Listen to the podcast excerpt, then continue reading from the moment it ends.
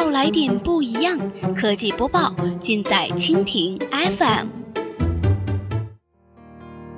欢迎收听科技天天报，本节目由蜻蜓 FM 独家制作播出。收听更多内容，敬请收藏订阅本节目或持续关注蜻蜓 FM 科技频道。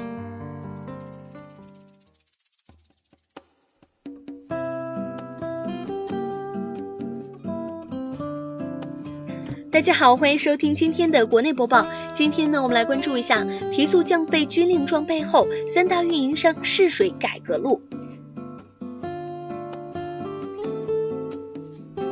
用户对通信的需求逐步的从基本通信沟通需求上升到较为高级的社交、娱乐以及社会需求，这也就意味着电信运营商需要转变成为用户提供个性化、定制化业务和端到端解决方案的新型通信服务商。自本次两会开幕以来，三大运营商再次成为了网红。首先是三月五号，国务院总理李克强在做二零一七年政府工作报告时提及，二零一七年网络提速降费。要迈出更大的步伐，年内要全部取消手机的国内长途和漫游费，并大幅降低中小企业互联网专线接入资费和国际长途电话费。紧接着是第二日，三大运营商集体回应，今年十月一号起将全面取消手机国内长途和漫游费，并提出各自的提升网速的计划。